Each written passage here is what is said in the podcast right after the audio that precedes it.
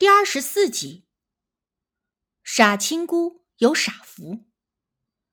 对于山魈，我避之不及，但无忌却要将他从石崖上引下来，这让我有点难以接受。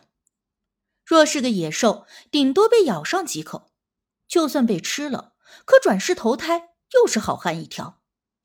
可是山魈鬼却是吞噬灵魂，一旦着了他的道，那可就真的一了百了。什么都没有了。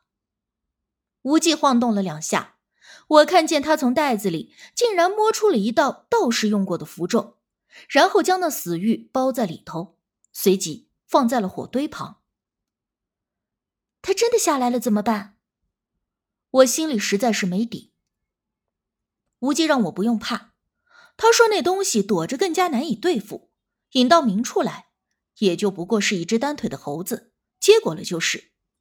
他说的好像设陷阱抓的只不过是只耗子一样简单，但是那东西可是《山海经》中存在的山魈鬼，是集天地精华、修行了好几百年的山中精怪。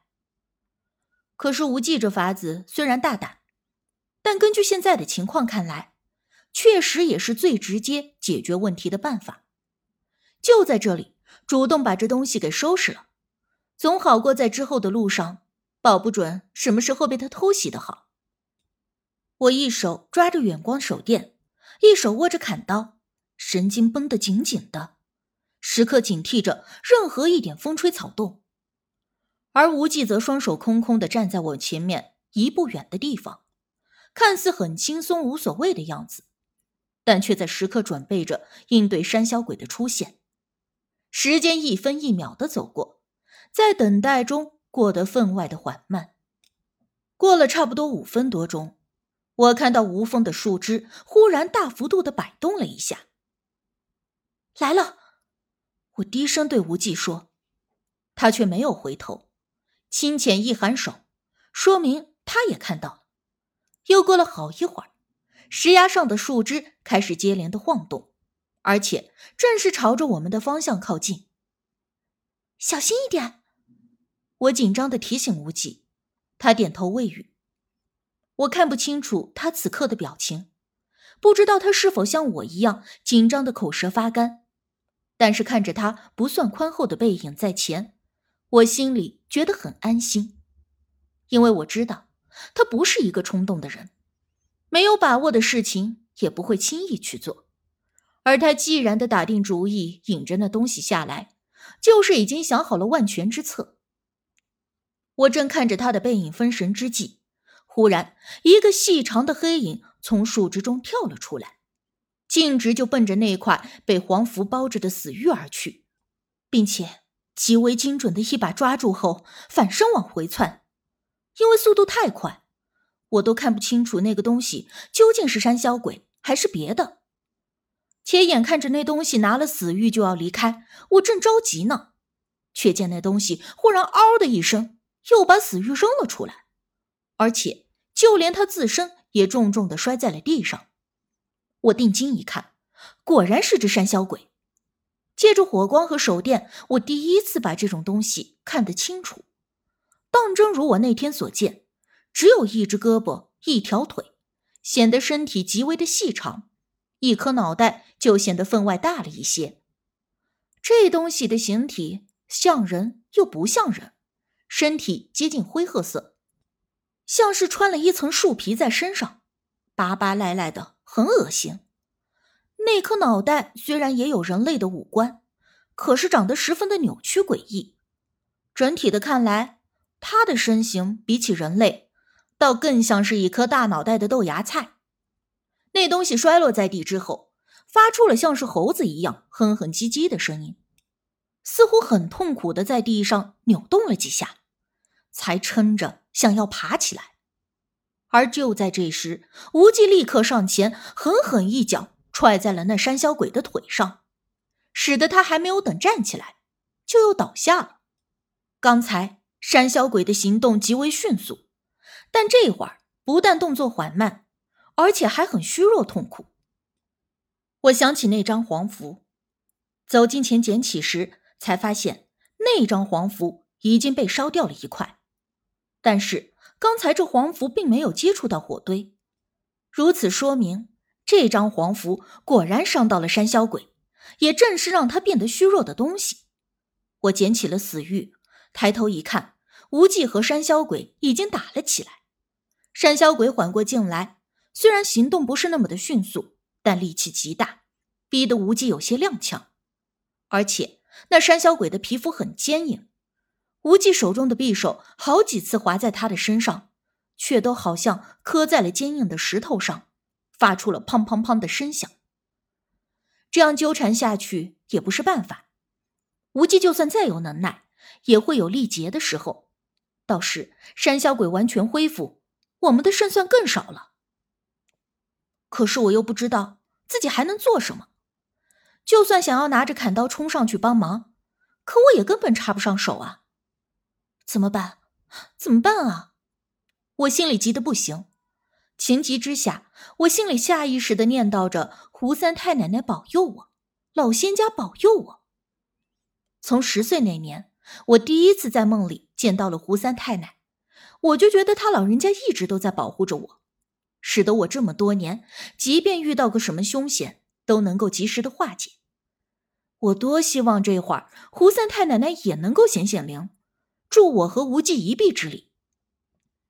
而就在这时，我忽然情不自禁的打了个冷战，觉得全身不由自主的抽搐了两下，而后脊背一紧，脑袋渐渐的有些迷糊。我奇怪自己这是怎么了，想要抬手去拍脑袋，可是却发现手竟然抬不起来，而我的身体好像也完全不受我的控制了。接着。我就闻到了一股淡淡的檀香味，那香味似乎将我包裹在其中。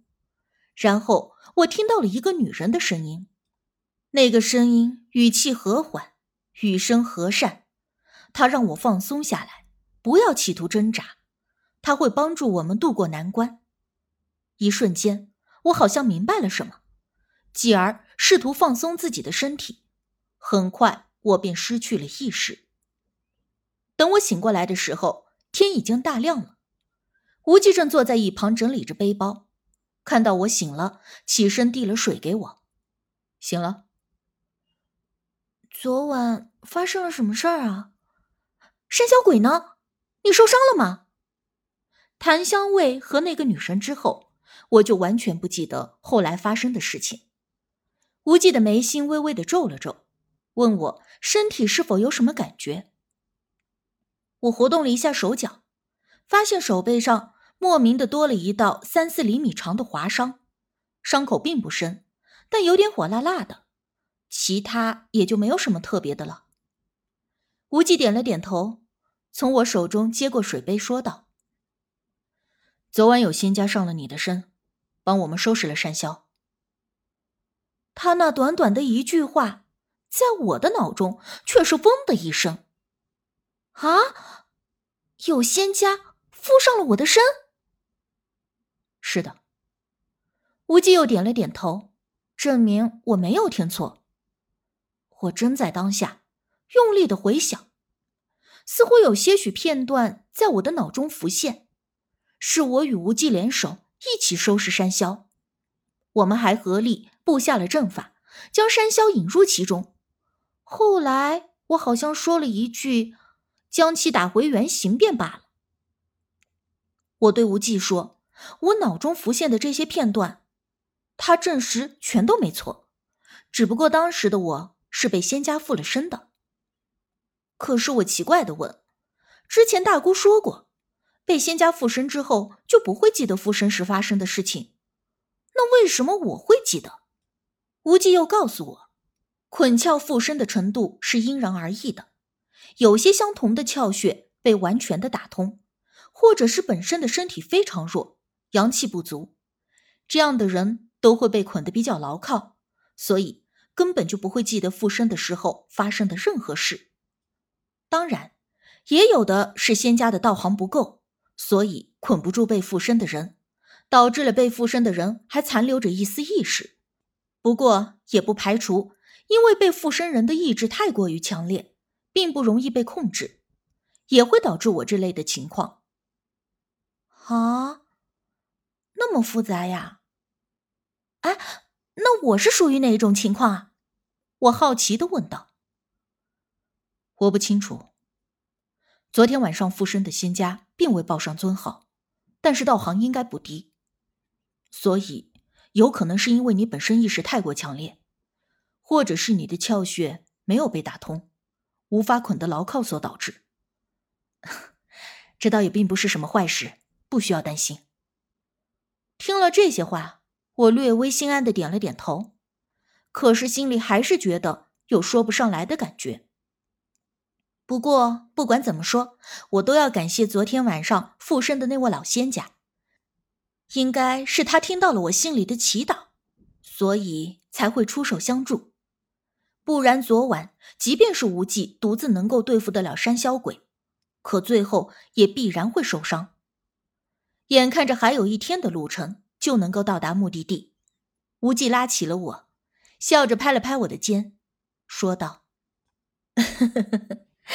傻青姑有傻福啊。”